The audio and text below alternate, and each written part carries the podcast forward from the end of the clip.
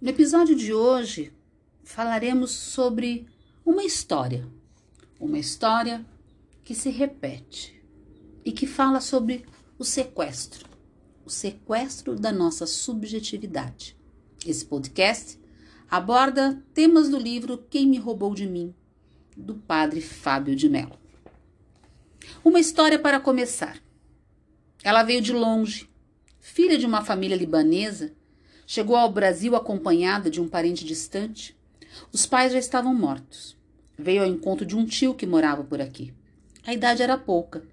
A solidão era muita. Chegou e já tinham arranjado um casamento para ela. Não soube se opor. Estava frágil demais para travar um embate. Casou-se na primeira semana que pisou em nossas terras. 32 anos se passaram. Oito filhos, sete homens e uma mulher cinco netos e uma história de sofrimento que parece ter saído de algum clássico da literatura. Nunca houve amor entre ela e o marido. Nos primeiros dias de convivência, ele deixou claro, por meio de sua conduta, que a vida ao seu lado não seria fácil. Ela não soube discordar. As primeiras agressões foram mantidas em segredo. Mais tarde, se tornaram públicas. Pouco a pouco, o respeito fez as malas e partiu. A mulher não sabia sorrir, em nenhum momento de nossa conversa consegui identificar nela algum rastro de alegria ou esperança. Os filhos já criados herdaram do pai a mesma personalidade. A única filha mulher rebelou-se contra a estrutura familiar e foi embora para nunca mais voltar. A mulher não sabia o que pedir. Estava profundamente abatida com a morte trágica de seu marido. Confusa. Sentia no peito um alívio, mas ao mesmo tempo experimentava o peso de não saber por onde recomeçar confessou ter medo de tudo. Aquela mulher tinha diante de si uma longa viagem a ser feita. Viagem de retorno, viagem no tempo. Precisava retornar ao momento em que permitiu que o homem recém-chegado tomasse posse de sua vida. Precisava voltar para ela mesma, redescobrir as estradas que a reconduziriam à sua subjetividade e nela reaprender a viver. Ela foi vítima de uma violência afetiva vítima de um roubo cruel. Não, não foi um roubo material. Não estamos falando de um crime que pode ser periciado ou da perda de um objeto que pode ser buscado. O roubo em questão refere-se a algo muito, mas muito mais profundo. A vida foi furtada. O criminoso aproveitou-se de sua fragilidade. Descobriu nela uma vítima fácil. Consciente ou não, agiu de forma violenta. No princípio, uma violência velada. Depois, declarada, gritada para quem quisesse ouvir. É certo que ela não ele não a considerava um ser humano. Para ele, ela não passava de um objeto que deveria estar sempre à sua disposição. Sem muitas possibilidades na vida, ela submeteu-se ao tratamento cruel. Com o tempo, assumiu a condição de vítima e o pior aconteceu: desaprendeu a ser livre. Mas nem sempre a prisão termina quando recebemos as chaves que nos alforriam.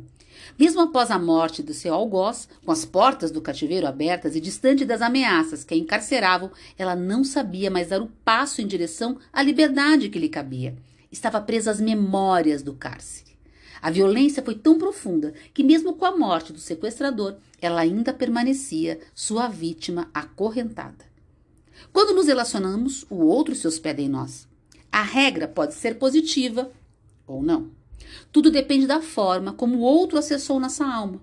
Aquela mulher albergava em si a memória de um homem cruel. O deletério produzido pelos longos anos de submissão retirou dela a possibilidade de abrir as janelas da alma para que uma nova luz banhasse o calabouço de suas lembranças. A mulher não sabia definir assim, mas a sua história é um clássico caso de sequestro da subjetividade. Essa espécie de roubo da alma, esse absurdo que costuma morar ao nosso lado ou dentro de nós. A reflexão sobre o sequestro, ela se faz muito clara e muito presente na história dessa mulher, compartilhada no livro Quem me roubou de mim.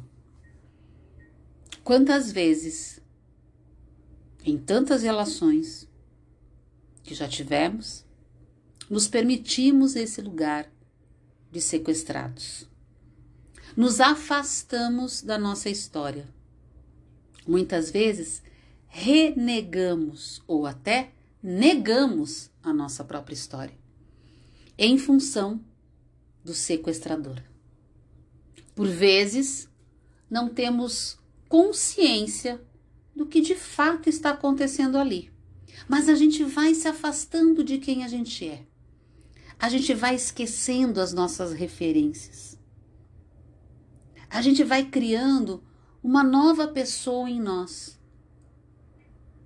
E por mais que pareça que nós estamos confortáveis com este novo ser que nasce em mim, existem momentos de total angústia, dúvida, medo por não nos reconhecermos mais e por termos nos afastado da nossa própria identidade.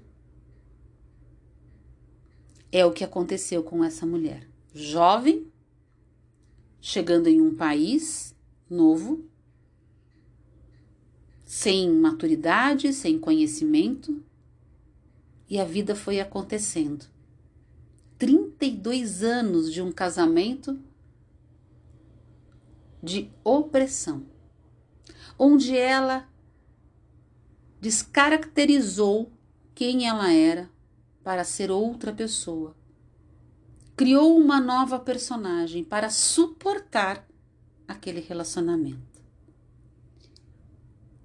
Com a morte do seu sequestrador, com as chaves da liberdade na mão, ela não sabia mais o que fazer. Afinal, quem sou eu?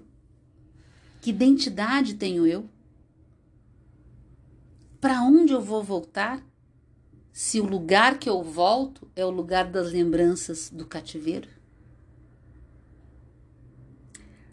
O autor do livro fala sobre identidade o tempo todo. O quão importante é sabermos quem somos e não nos perdermos de nós. E há dois aspectos bem interessantes na identificação que é bem importante a gente salientar uma afirmação e uma negação. É isso que aparece na identificação. Identificar-se é um jeito que a pessoa tem de afirmar o que é, mas é também um jeito de afirmar o que não é. Ao identificar-se, a pessoa se posiciona a partir de limites e possibilidades. Ao dizer eu sou isso, naturalmente estou dizendo também que não posso ser aquilo que negaria o que sou. Parece jogo de palavras, mas não é. Ao identificar que eu sou Lênia, naturalmente estou dizendo que não sou Joana. Quando nos identificamos, nós, forma, nós firmamos a diferenciação, que é um fator importante na construção do, do, do sujeito, do indivíduo. Não sei ao certo quando iniciamos esse processo. O que dá para intuir é que a maturidade se expressa nessa capacidade de diferenciação. Quando a gente vai amadurecendo, a gente vai se dando conta que a identidade está intimamente ligada à nossa verdade pessoal. Ela ultrapassa o que os outros imaginam de nós. Ela vai além do que tentamos representar e por isso é afirmação e negação. No que afirmamos sobre nós, há uma infinidade de negações latentes. No embate com o mundo e seus convites à hipocrisia, precisamos zelar para que não percamos a clareza desses contrários que nos identificam. Ninguém vai alcançar esse lugar impunemente. Há sempre um preço a ser pago. É o trabalho, do empenho, do autoconhecimento.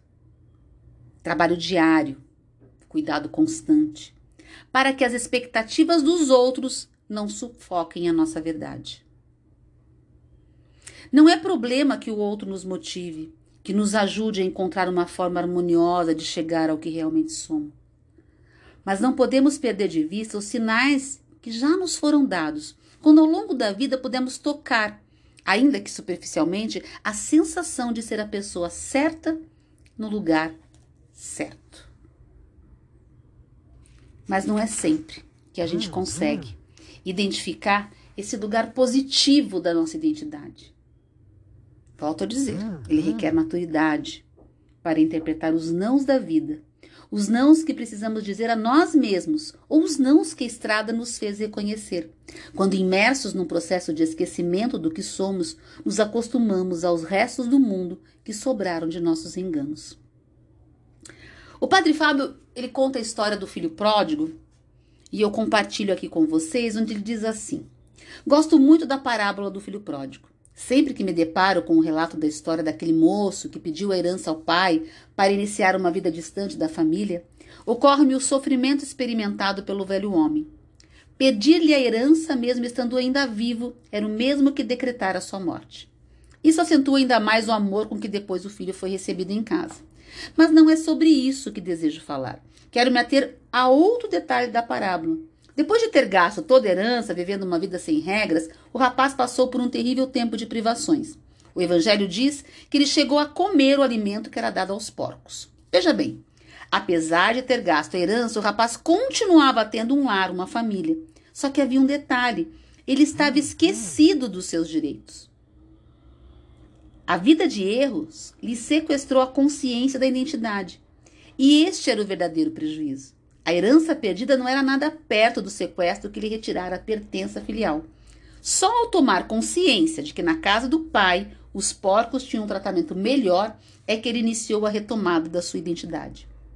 No primeiro momento, encorajava-se a voltar para trabalhar como empregado, e assim o fez.